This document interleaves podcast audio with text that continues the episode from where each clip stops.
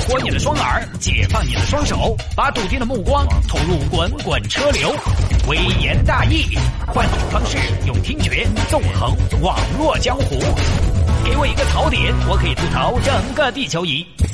以下内容仅代表主持人个人观点，与本台立场无关。我们来说这个爸莫妈类幼儿园里的名利场。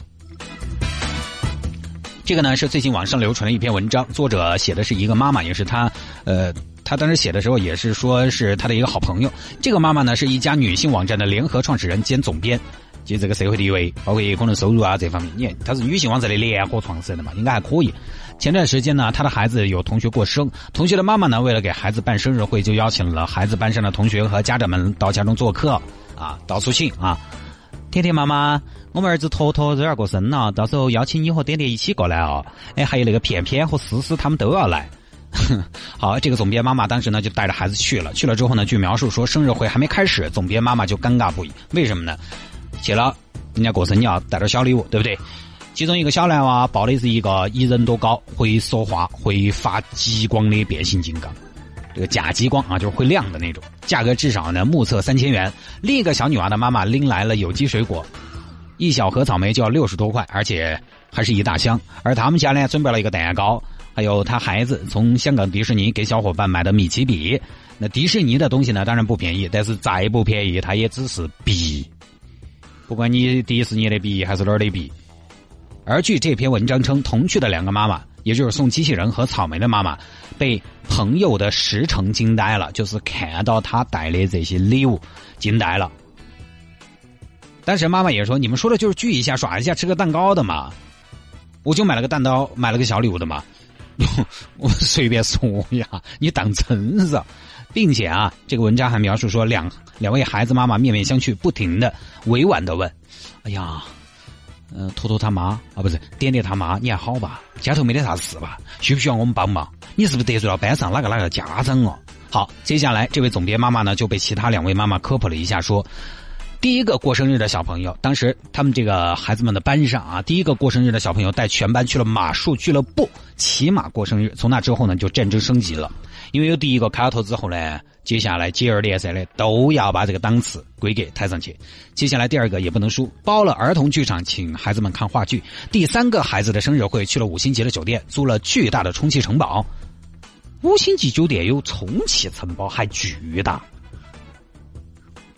第四个孩子的生日会呢，自家别墅不用，特地去租了带大草坪的独栋别墅，请了公关公司组织会场，有小丑，有主持人，有 dancer，烧烤派对。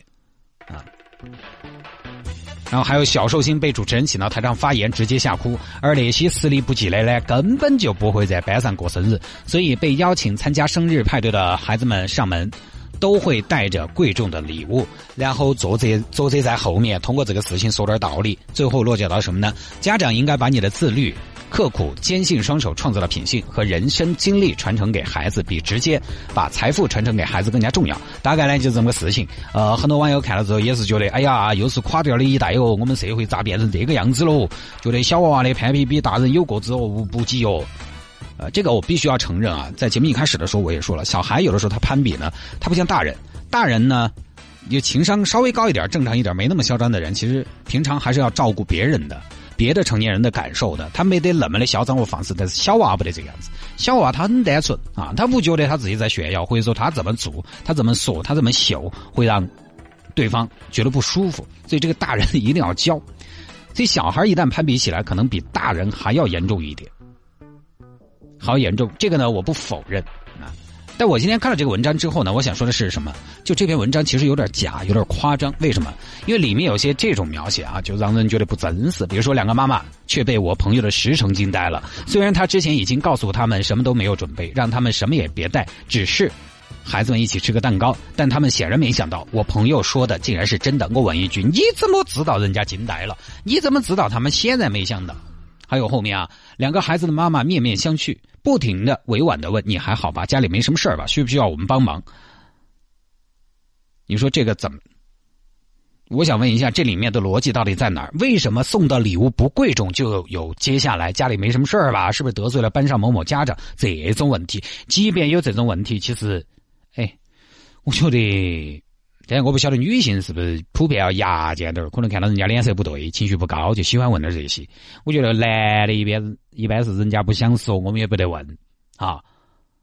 即便是总编妈妈脸色不好，略略微就看起来可能有些尴尬，但成年人，我觉得哈，你都是总编了，你都是联合创始人了，这种位置的人，你谁没有尴尬过？谁没有干过嘎，对不对？我不怕，所以我呢，我觉得总的来说有点假。现在因为是这样的，大家可能不太了解，因为我有的时候呢也要做新媒体。现在新媒体创作哈，为了让一些社会现象的矛盾看起来呢激化一些、明显一些，就流行啥子编故事。它其实编故事只是为了后面讲道理，因为我们有时候道理懂很多，但是呢不一定什么事情都遇到过，不一定能套到一个什么事情上边。但是呢，从创作的过程来说，就你要讲道理，你首先摆个事实出来，可能更有说服力一些。就不可能什么事情都遇到过、经历过，而有些事情经历过，但是如果你一五一十的写出来，并不具备看点，那怎么办？你说你有朋友啊，我朋友身边极品多，因为现在有很多那种分享身边的极品的这种朋友，有这种文章嘛？你说你有朋友，但是其实我们生活当中的朋友，说实话，那种极品的非常非常少。一个人有好多朋友嘛，朋友。哪个有啥子都给你说嘛，对不对？有极品有极端的人，但可不可能都被你遇到各色各样的人了嘛？有的其实就完全是杜撰，然后有的呢是自己的故事，然后适当的夸张一下。作者呢，当然是想通过故事说道理，但是各位现在很少有人耐着性子看道理，他们都是看故事。所以呢，这个文章一出来，没有人去提炼道理，都追着故事去了，就觉得现在的娃娃攀比好严重哦。但这个故事我还真没觉得怎么样，我就不清楚买了生日蛋糕送了米奇笔有什么好尴尬的，有什么好自卑的。我经常都在说嘛，对不对？攀比攀比是别人把你比下去了，还是你自己把自己比下去了？别人可没有说我把你比下去了。换个角度来说，各位，你会不会因为一个孩子给你给你家孩子送的礼不太贵重而讨厌他？你当然，别人可能送的贵重的物品你会更喜欢，但是也不至于说讨厌。那种送礼不贵重的孩子嘛，就是我觉得攀比这事情呢，有的时候关键还是要看你自己的心态。比如说马云，他就不会觉得身边有谁在跟他攀比，因为谁都比不过他。有的时候觉得别人在攀比呢，是因为我们有的时候是不是确实比不过他炫他的嘛，对不对？你家长有这个心态，孩子心态能不好吗？我觉得有时候不要过分的在孩子面前强化这个东西，尤其在孩子面前不要强化哪个娃娃啊，你们那个同学，你们那个同学的家长好喜欢炫耀哦。你这样其实反倒有点给孩子强化这个概念。你大气一点，孩子其实就大气。我经常说嘛，有的时候家长跟孩子的关系就像在镜子的两端，啊，你希望镜子里边看到的像是什么样子，那就是照镜子的人；你要是什么样子，里面的人就是什么样子的。